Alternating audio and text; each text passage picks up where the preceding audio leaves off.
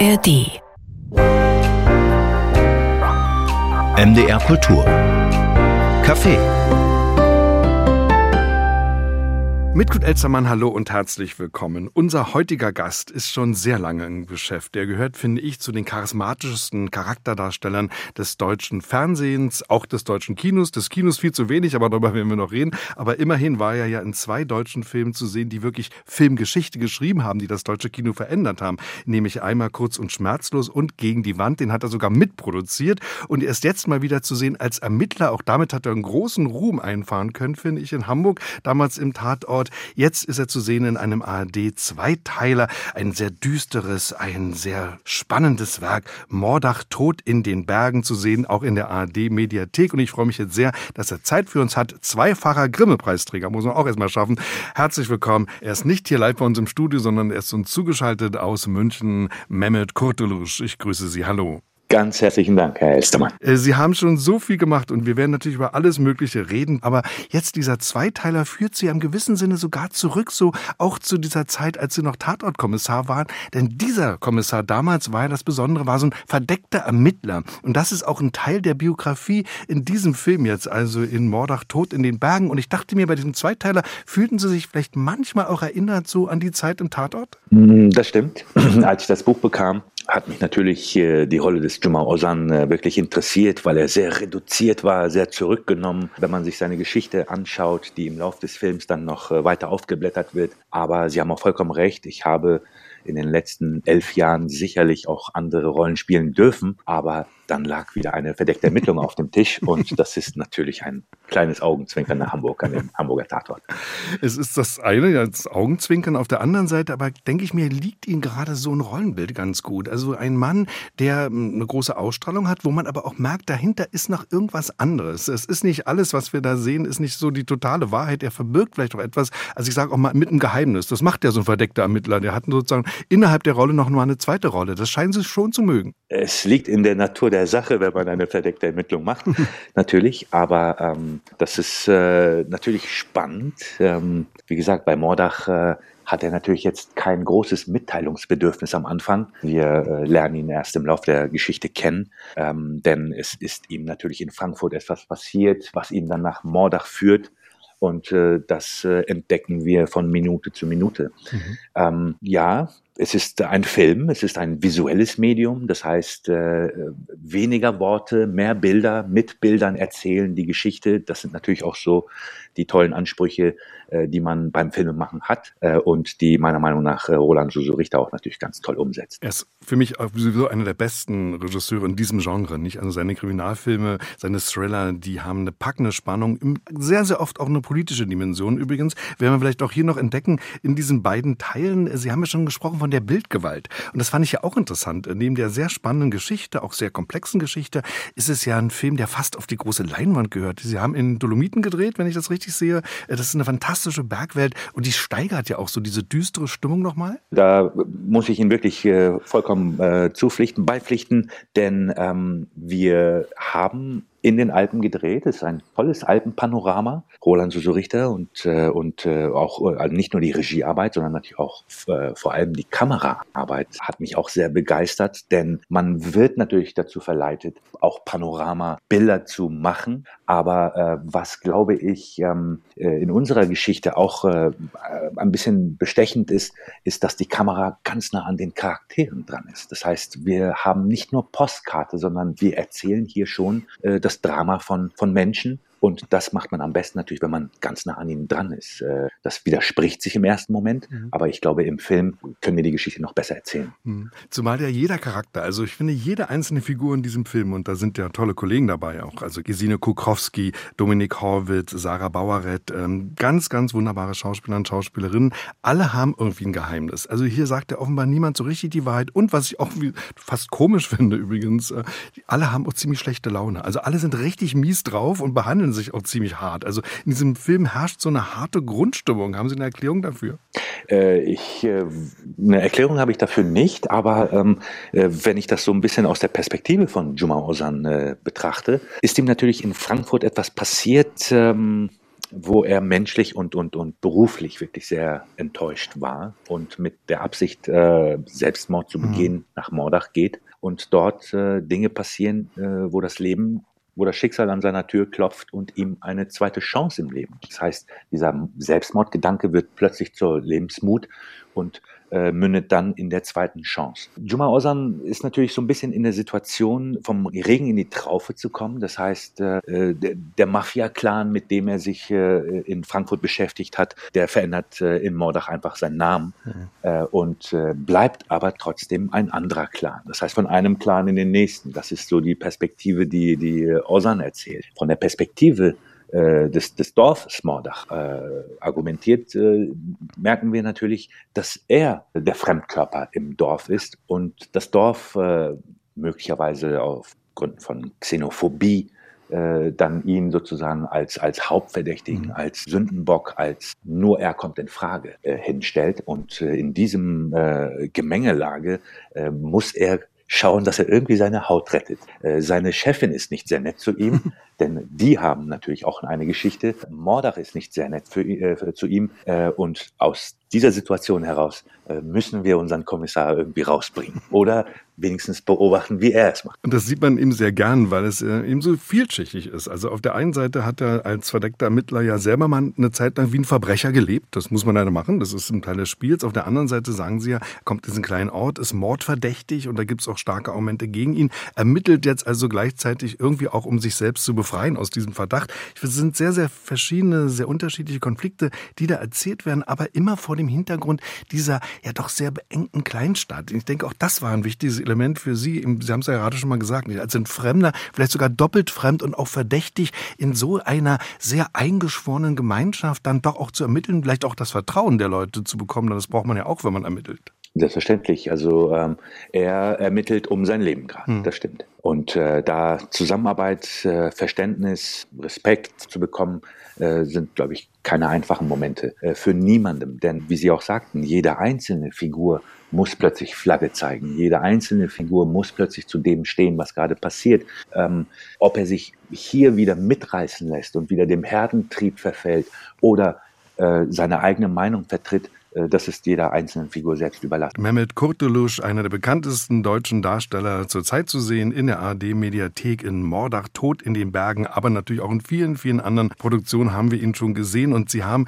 äh, zu dieser Figur, zu diesem Juma, über den wir jetzt schon so viel gesprochen haben, BKA-Beamter aus Frankfurt am Main, ja mal so schön gesagt, es ist für Sie ein gefallener Engel. Das fand ich ein schönes Bild. Also dieser Mann hat ja auch eine große innere Würde, übrigens auch eine Sinnlichkeit, ist ein sehr sinnfroher Mann, nicht? Da gibt es ja auch eine äh, Affäre da, die wollen wir jetzt gar nicht so genau beschreiben, die gehört ja auch zur Geschichte. Aber er ist gleichzeitig jemand, der sozusagen auf einer anderen Seite gelandet ist. Also wie ein verstoßener Engel plötzlich dann, wenn man so will, zumindest mit einem Fuß in der Hölle steht. Äh, ganz genau. Und ich glaube, das ist auch äh, der springende Punkt, warum es nicht spurlos an ihm vorbeigeht, sondern er diese große Entscheidung trifft, nach Mordach zu gehen, um dort still und heimlich äh, wirklich seinem Leben ein Ende zu setzen. Das beweist natürlich wirklich, äh, wie sehr er auch äh, emotional äh, verbunden ist mit seinem Beruf äh, und mit der ganzen Situation. Wenn wir jetzt einen Schritt weiter gehen und sagen, okay, es ist jetzt äh, eine zweite Chance im Leben, ähm, wie würde dieser Mensch weitermachen? Ähm, ich weiß es nicht, aber ich vermute, er wird den Dienst quittieren, denn nach dem, was ihm passiert ist, glaube ich nicht, dass er sich nochmal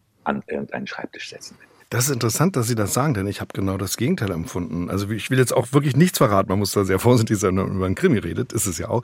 Äh, aber gerade am Schluss gibt es plötzlich in Ihrem Gesicht so einen Augenblick von Entspannung, würde ich sagen. Da gibt es ein Lächeln, wo ich dachte, da ist jetzt ein neuer Kommissar geboren und ich hoffe, dass wir dann ein paar Jahren oder vielleicht ja, einem halben Jahr oder so dann doch mal den nächsten Zweiteiler sehen. Also dass da die ARD einen neuen Kommissar einführt, der weitermachen muss. Also, äh, dass Sie dieses Leuchten in den Augen sehen, das freut mich sehr.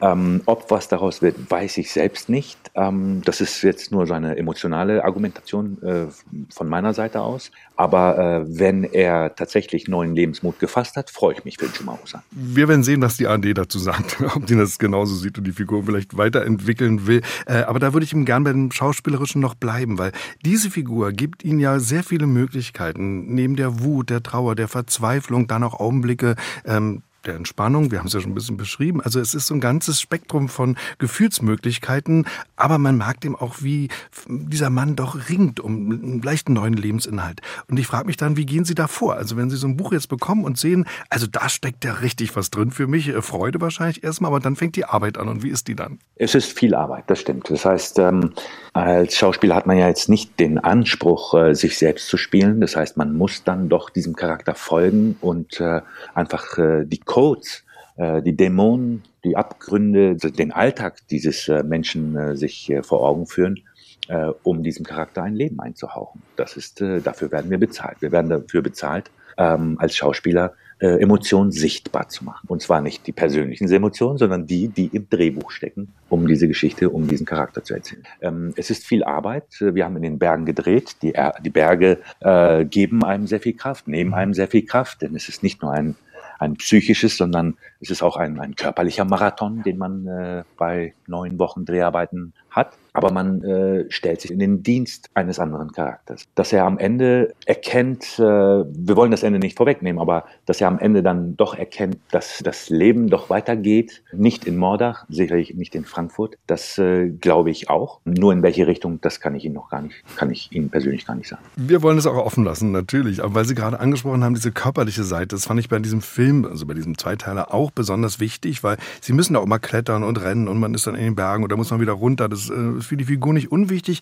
aber auch für sie insgesamt, dachte ich mir. So als Darsteller einer ihrer bekanntesten Filme, Nackt, spricht ja schon eine Körperlichkeit auch ganz direkt an. Also diese sehr schöne Salonkomödie, sage ich mal, von Doris Dörrier. Also ich dachte mir, auch das sind eine Charakterarbeit, klar, von der haben Sie gesprochen, dann Elemente, die Sie auch mögen, so die ganze Figur, den ganzen Körper mit reinzunehmen. Ich finde auch, gebe ich Ihnen sehr gerne recht, dass Schauspiel nicht nur im Gesicht, also nicht nur ab dem Hals aufhört, sondern wirklich der ganze Körper, die Darstellung durch den ganzen Körper auch äh, stattfindet. Es sind die Augen, äh, es ist die Sprache natürlich, das Gesicht und aber auch der ganze Körper. Wie jemand geht, wie jemand sitzt, äh, da gibt es ganz viele Beispiele. Äh, bei Mordach äh, fand ich es tatsächlich sehr reizvoll, all die Emotionen, die Sie beschrieben haben, in reduzierter Form zu zeigen. Er ist ja äh, so eine Art, ja, er ist der absolute Einzelgänger, er ist möglicherweise das Störelement, der Störfaktor in Mordach, aber er muss auch viel mit sich ausmachen, viele Emotionen teilt er selbstverständlich mit dem Zuschauer. Aber es passiert alles sehr reduziert. Und das war, das war das Reizvolle mhm. daran. Es war, es ist keine extrovertierte Rolle, sondern eine sehr introvertierte Rolle aufgrund von Schutz, aufgrund von Angreifbarkeit. Und diese großen Emotionen klein zu machen, so dass es nicht dröge wird, sondern tatsächlich reduziert wird und trotzdem spannend bleibt. Äh, das war für mich Jumhauser. Und dadurch bekommt er auch so eine Intensität und man guckt wirklich, man will ja auch natürlich ergründen, was dahinter dieser Fassade auch passiert, was mit diesem Mann da los ist. Jetzt haben Sie ja vorhin auch schon mal gesagt, er wird angefeindet dort, nicht nur weil er ein Verdächtiger ist, er ist ein Fremder und er ist sichtbar, er ist erkennbar ein Fremder. Und das merkt man, diese Ablehnung geht da hin bis zur Polizei, bis zu den Beamten. Das ist nicht nur äh, die Bevölkerung dort. Ich dachte mir auch, das war ein wichtiges Element, sie dort so zu besetzen, um diese Fremdheit, wenn man so will, ja auch nochmal zu steigern, nicht? Ich denke, dass das äh, überspitzt die Situation.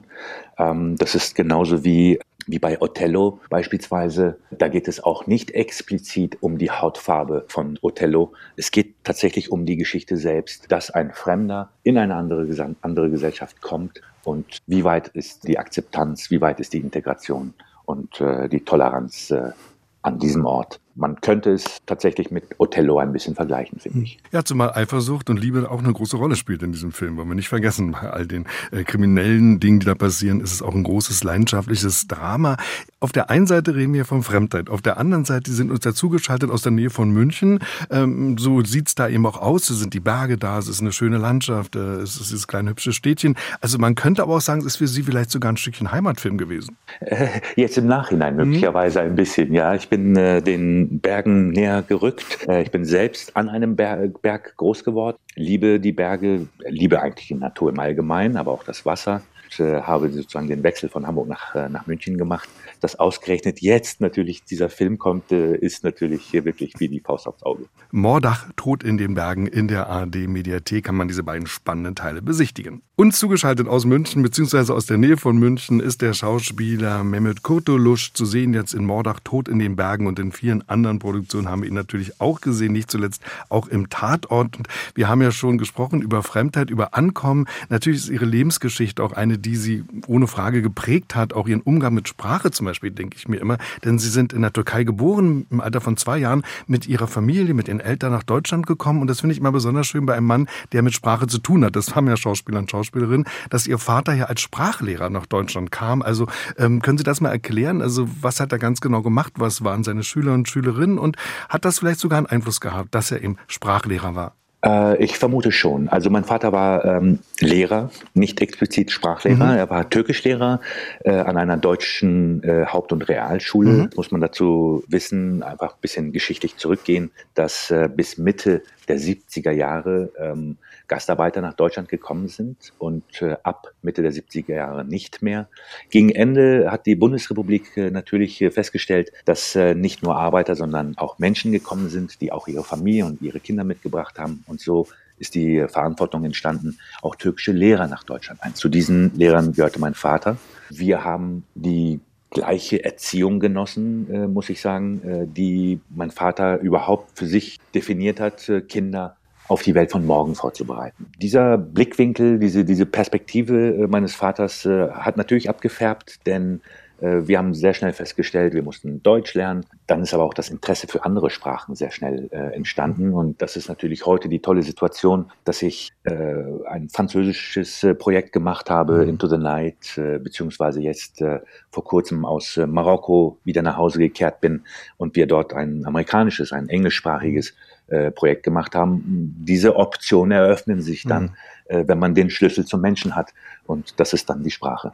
Und die Sprache beherrschen Sie also auch perfekt türkisch, weil äh, Sie haben, fand ich interessant übrigens immer in den Tatorten, äh, das wurde auch bemerkt natürlich, natürlich eher von türkischen Zuschauern und Zuschauerinnen, gar nicht so gut türkisch da gesprochen. Also Sie haben auch immer zeigen wollen, da ist jemand, der ist der Sprache schon entfremdet. Ich wollte äh, tatsächlich ein, eine, eine Bestandsaufnahme erzählen. Es äh, war der tolle Umstand, dass der NDR mich natürlich an den runden Tisch eingeladen hat und äh, sagte, dass äh, sie sich eine Zusammenarbeit wünschen, denn so eine verdeckte Ermittlung, also lange Rede, kurzer Sinn, sie haben sich mein Spirit äh, mit am Tisch gewünscht, ähm, so dass ich mich auch mit einbringen konnte. Ich habe darüber nachgedacht, ob ich äh, einen, einen, einen deutschen Namen vielleicht annehmen sollte als Kommissar. Hm. Von dem Gedanken bin ich aber sehr schnell abgekommen, weil ich dachte, okay, wir sind als Gesellschaft noch nicht so weit, dass man den Namen komplett äh, verändert, dass es kein türkischer Name mehr ist. Hm, dann ist mir aber sehr schnell auch aufgefallen, dass das gar nicht der springende Punkt ist. Das heißt, äh, nicht der Name schafft hier die Nähe. Das heißt, wenn ich jetzt äh, Kommissar Meyer wäre beispielsweise,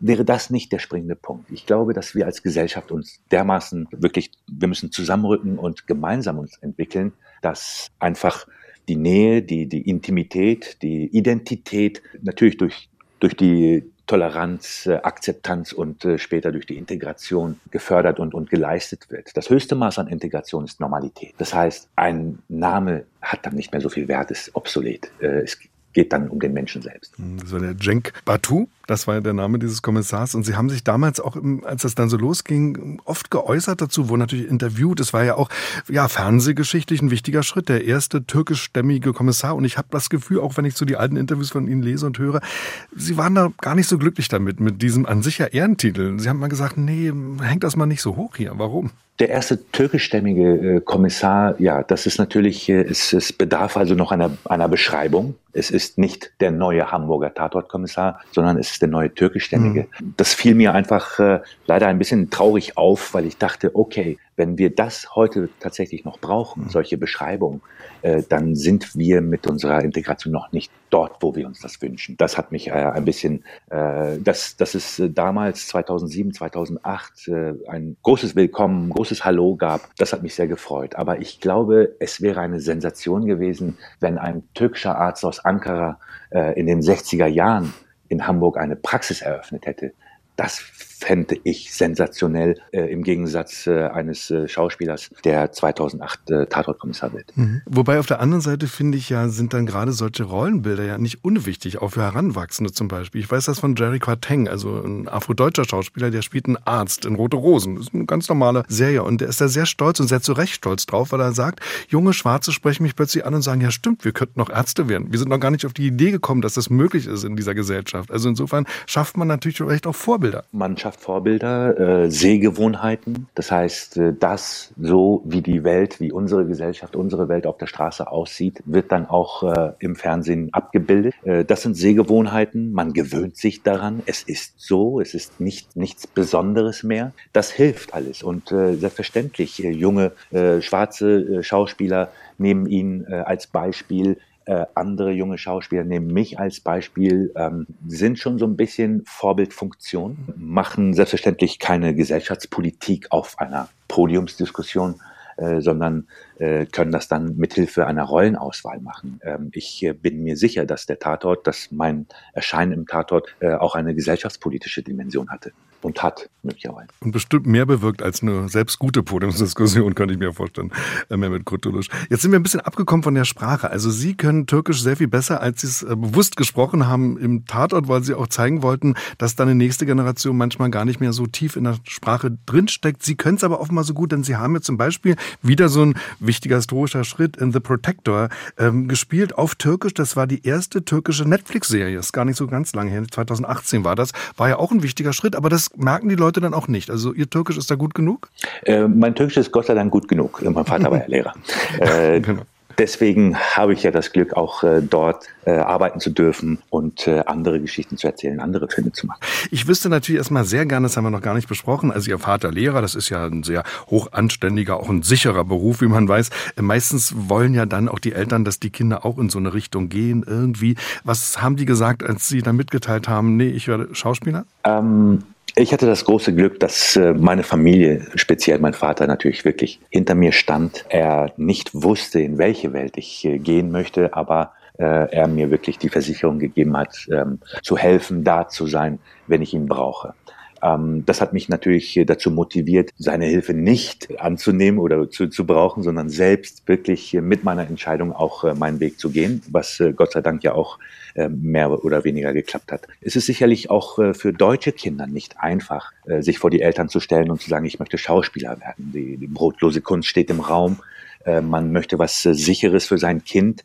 Speziell in, unseren, äh, in unserer Situation bekam es natürlich noch eine politische Dimension. Die Eltern waren natürlich gehalten zu sagen, Kinder, wenn es in Deutschland irgendwann mal nicht so schön ist, wird der Moment kommen, wo wir zurückgehen werden. Ähm, das war so in den 80er Jahren so der Turnus. Und in den 90ern wurde dann die Entscheidung getroffen zu sagen, nein, wir bleiben hier, unser Leben findet hier statt.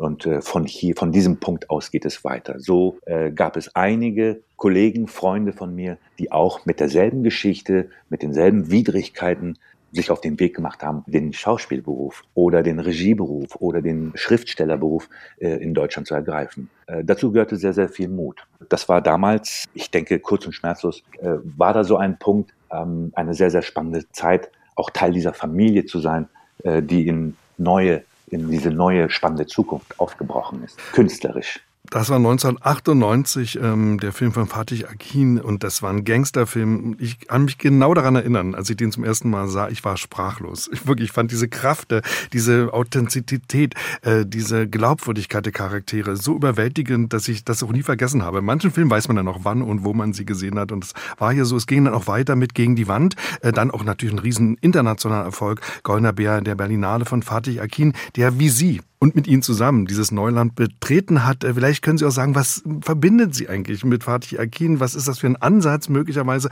auch in diesem Film, der für Sie dann auch so wichtig wurde, dass Sie sogar gesagt haben, ich produziere gegen die Wand mit? Ähm, ich erinnere mich, damals ähm, war so die Diskussion, es ist ein türkischer Film, es ist ein türkischer Film, der in Deutschland gedreht wurde, es ist ein deutscher Film. Technisch gesehen ist es selbstverständlich ein deutscher Film, weil es mit deutschem Geld finanziert wurde. Aber auch inhaltlich ist es ein deutscher Film. Vielleicht erinnern Sie sich hier an diese Reihe damals äh, unter deutschen Dächern. Mhm. Diese Geschichte findet unter deutschen Dächern statt. Deswegen ist es ein deutscher Film. Was uns verbindet, selbstverständlich äh, unsere komplette Geschichte. Das heißt, woher wir kommen, und, äh, und wie man zu dieser Entscheidung kommt, das hat uns alle verbunden. Wir wussten, alle voneinander Bescheid, weil überall in jedem Haus es auf die gleiche Art und Weise abging. Dieselben Diskussionen, äh, dieselben Pläne, äh, in die Türkei fahren, bedeutete drei Tage im Auto sitzen mit all den Details, äh, die unterwegs passiert sind. Wir haben also wirklich uns gar nicht viel gegenseitig erzählen müssen, weil alles einfach selbstverständlich war. Wir wussten voneinander und äh, freuten uns äh, über den Punkt, dass jeder Einzelne den Mut gefunden hat, wirklich äh, individuell diesen Schritt zu machen und dann später gemeinsam. Und das Schöne ist ja, dass damit etwas begann, also zumindest dann auch mit Erfolg. Es gab vorher immer schon Versuche, muss man dazu sagen, auch im deutschen Fernsehen, deutschen Kino, aber etwas begann, was heute vielleicht selbstverständlicher ist, nämlich, dass die Menschen ihre eigenen Geschichten erzählen, dass nicht von außen raufgeschaut wird und nicht jemand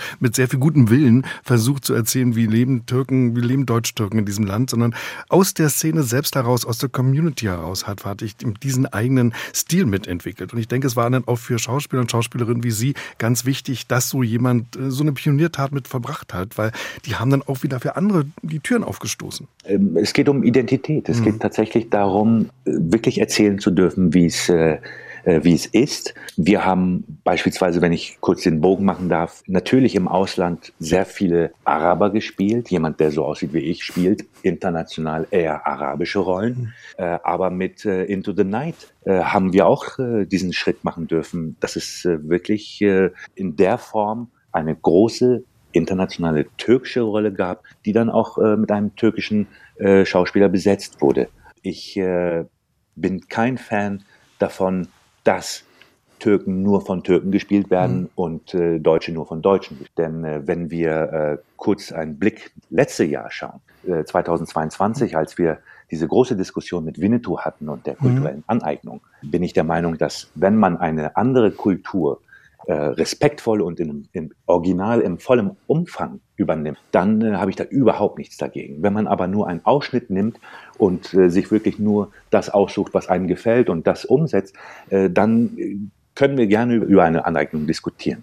Aber äh, ich finde, wenn ein Mensch in Europa geboren worden ist und sich dem Buddhismus zugeschrieben fühlt oder dem Rastafari zugeschrieben fühlt und äh, Rastazöpfe hat, dann ist es dieser Person überlassen. Das ist die Vielfalt, die wir lieben im Leben und äh, jede weitere äh, Einschneidung äh, der persönlichen Freiheit, das geht nach hinten los, meiner Meinung nach. Diese Diskussion hat sie auch ganz direkt betroffen. Nicht? Also es gab ja diesen Winnetou-Kinderfilm und da wurde auch darüber diskutiert, ob das überhaupt in der Form geht, ob man das machen kann. Das, äh, das stimmt. Darüber sollten wir tatsächlich nochmal nachdenken, denn äh, es wurde viel gesagt, was in meinen Augen einfach falsch ist. Es ist einfach eine Frage der Perspektive. Sie haben ja einiges dazu auch aus Ihrer Sicht jetzt gesagt, aber trotzdem würde ich auch nochmal zurückkommen, auch auf die Arbeit mit Fatih Akin, weil ich natürlich das als einen großen Befreiungsschlag auch empfunden habe. Und man muss auch dazu sagen, was ich an ihm so bewundere, ist, dass er sich auch nicht so festlegen lässt. Er sagt ja nicht, ich bin jetzt der türkische Regisseur für türkische Themen. Er macht auch mal völlig andere Dinge, äh, dann auch mal Komödie plötzlich nicht. Das war ja auch, da waren sie auch drin im Juni, nicht? Haben sie auch mitgespielt.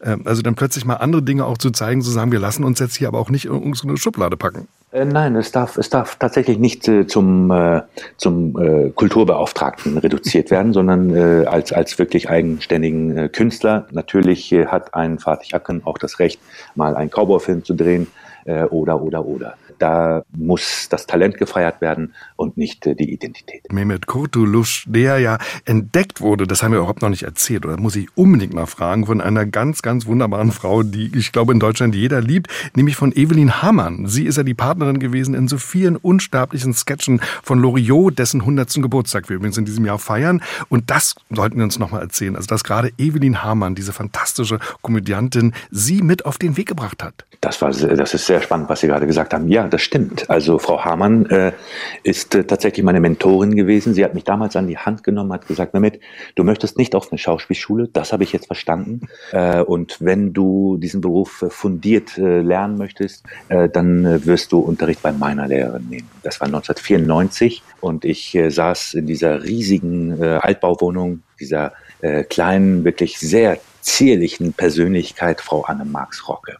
Frau Arne-Marx äh, Rocke hat mich nicht nur technisch, das heißt äh, Phonetikunterricht und Rollenstudium, sondern vor allem auch philosophisch ausgebildet. Das heißt, durch die ganzen Geschichten, die Frau Marx erzählt hat, ähm, der Walter, das war dann damals Walter Giller, mhm. hat äh, auf der Hinterbühne zu der Rolle das und das gesagt, das und das gemacht. Äh, Nadja Tiller hing an der Wand äh, im Flur. Es war ein, eine riesen Ahnenwand auf dem Weg zur Toilette, äh, was ich mit Ehrfurcht natürlich betrachtet habe. Die meisten kannte ich damals nicht. Frau Dagmar Berghoff äh, hing an der Wand, die Phonetikunterricht bekommen hatte, unsere äh, Frau Tagesschau.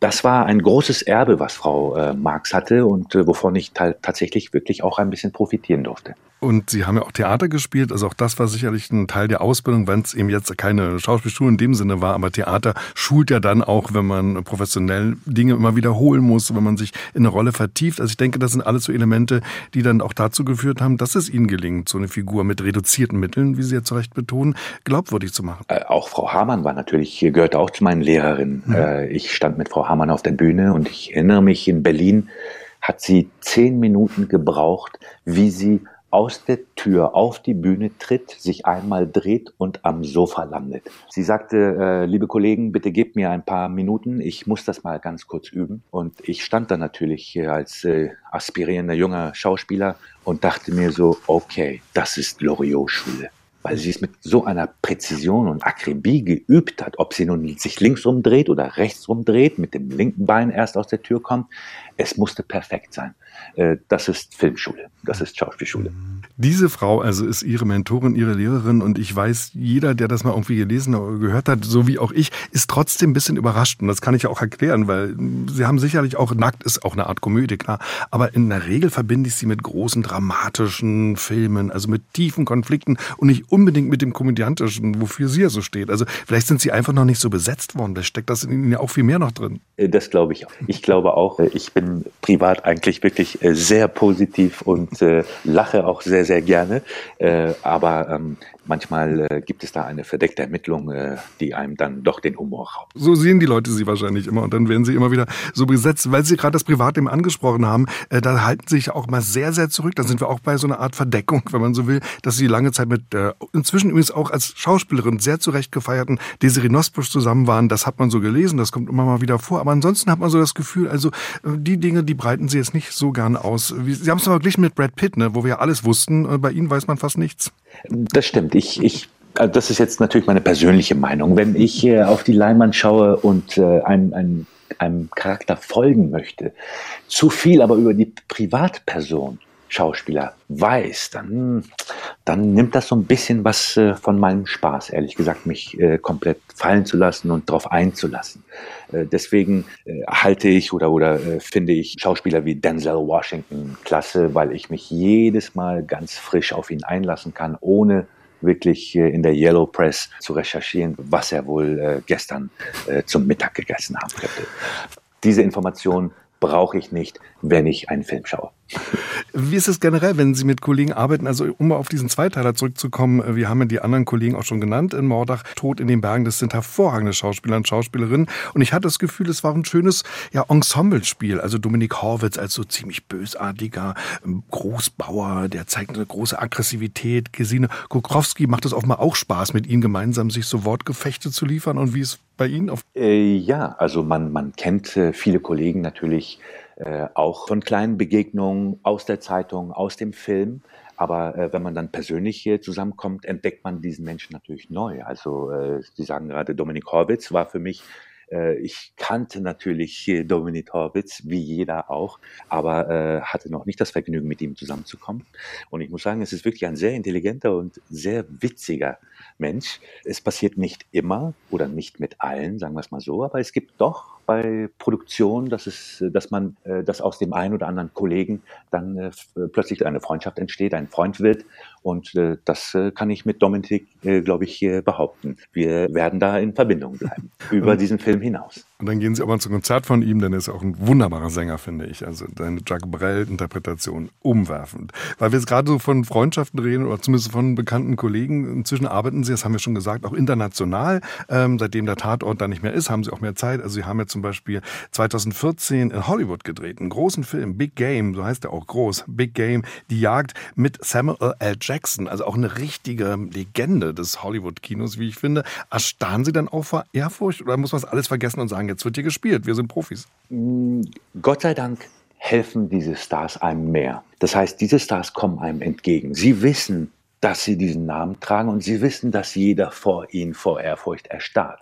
Aber wenn sie Glück haben, dass sie so große Namen äh, haben, die ihr Ego sozusagen in der Garderobe zurücklassen und im Studio wirklich nur sie selbst sind, dann berückt das ungemein, weil dann dieses Umständliche ähm, dann plötzlich wegfällt und äh, man auch natürlich sein darf. Dann äh, macht auch die Zusammenarbeit noch mehr Spaß. Das war nicht nur Samuel Jackson, das waren tatsächlich einige Schauspieler, auch bei äh, Big Game, die, die wirklich am Set ganz normal in Anführungsstrichen, wirklich Menschen waren, äh, Künstler waren, Schauspieler waren, äh, die einfach eine tolle Szene spielen wollten. Samuel Jackson sagte zu mir, Mehmet, äh, was ich an dir mag, ist, dass du nicht Samuel Jackson verprügeln wolltest in der Szene. Weil es gibt Kollegen, die wirklich mit diesem Mindset kommen, sondern du bist als dein Charakter gekommen und hast mit meinem Charakter gekämpft. Das ist so ein, das ist, glaube ich, so eine kleine äh, unsichtbare Linie, die man am Set äh, überspringt. Ich persönlich äh, kannte das nicht, aber ähm, ich äh, habe dann ähm, äh, Herr Jackson sehr gut verstanden, indem er sagt, äh, das passiert aber, ähm, wenn du einfach an der Geschichte committed bist und diese Geschichte erzählen möchtest. Und am Set kommen Menschen zusammen, die Geschichten erzählen wollen. Egos, ich bin aber äh, wissen Sie nicht, wer ich bin. Äh, das sind Sätze, die äh, haben dann an unserem Set nichts zu suchen. Sie haben es gerade so schön gesagt, also beim Drehen kommen Menschen zusammen, die eine Geschichte erzählen wollen. Sie haben viele wichtige, große Geschichten erzählt. Sie haben auch Filmgeschichte geschrieben mit einigen der Werke. Aber ich frage mich natürlich jetzt, äh, welche Geschichten würden Sie noch gerne erzählen? Wo fehlt noch was? Ich äh, komme gerade aus Marokko, wo ich auch wirklich eine wunderschöne Geschichte erzählt habe. Äh, darüber darf ich leider jetzt nicht mhm. viel erzählen. Wenn wir das Glück haben, gesund sind, äh, werden wir es gemeinsam nächstes Jahr erleben. Es gibt sicherlich die ein oder andere Geschichte, die es wert ist, erzählt zu werden, äh, aus verschiedenen Gründen.